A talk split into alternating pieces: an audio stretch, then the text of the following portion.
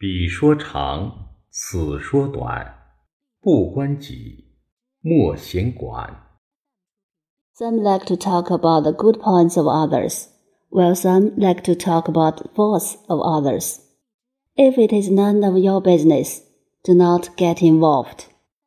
当遇到他人谈论是非好坏时，要用智慧来判断，不要轻易受他人影响，说长道短，更不要介入是非。如果与自己无关，就不要多管闲事，静坐常思己过，闲谈莫论人非。When people talk behind others, we should judge wisely. Don't be influenced by others' gossip easily and get involved in it. Don't be nosy if it has nothing to do with ourselves. We should introspect instead of talking behind others. 由于每个人的家庭、文化、社会环境不同，所处的位置、立场、心态也不一样。对于有些问题产生了分歧，争论长短，发生矛盾都是正常的。关键是站在什么角度，用什么心态去看待和处理，不要用事不关己、高高挂起的心态为人处事，这是傲慢、自私、冷漠的表现。倾听他人的诉说是一种修养和礼貌。不关己，莫先管，也不是什么事情都不去管。当亲人朋友遇到了困难，需要帮助的时候，要当做自己的事情。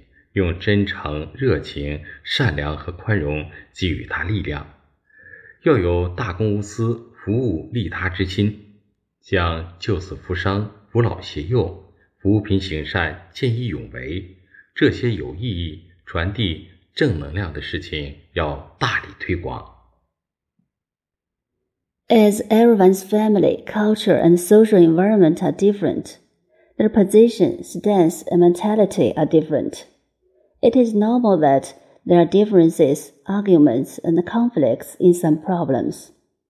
The key is our perspective and mentality to see and deal with problems.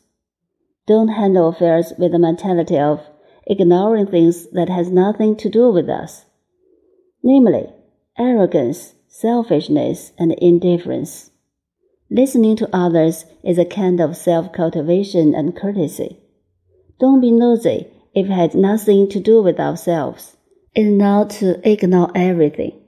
When family members and friends encounter difficulties and need help, we should treat their matters as our own business and give them strength with sincerity, enthusiasm, kindness, and tolerance. We must be selfless and altruistic.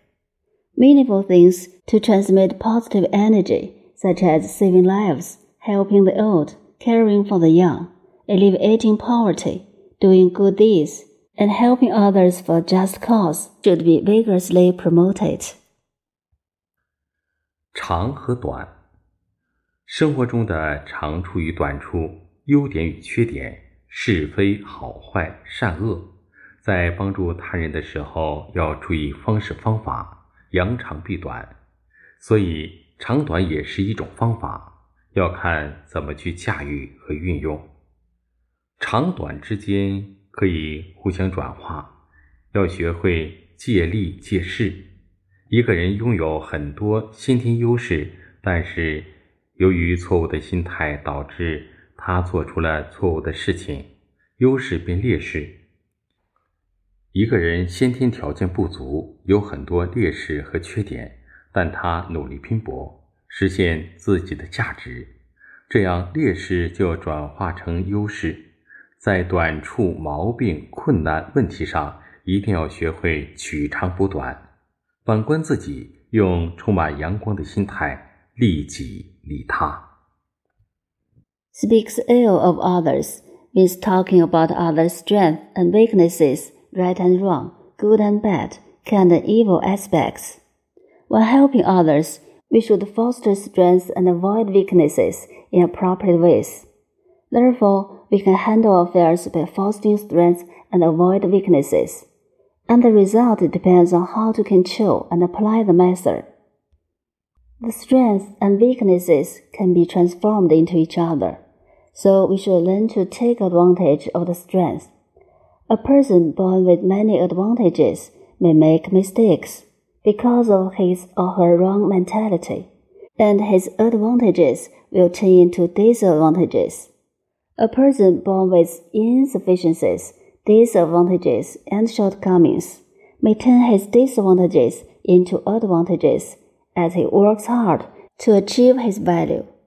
In terms of shortcomings, problems, difficulties, and affairs, we must learn from each other's strength to offset our weakness, reflect on ourselves, to benefit ourselves as well as others with a positive attitude. 弟子规真言： 拥有自我批判的标准是一种智慧。Precepts of 弟子规 It is a kind of wisdom to have the standard of self-judgment.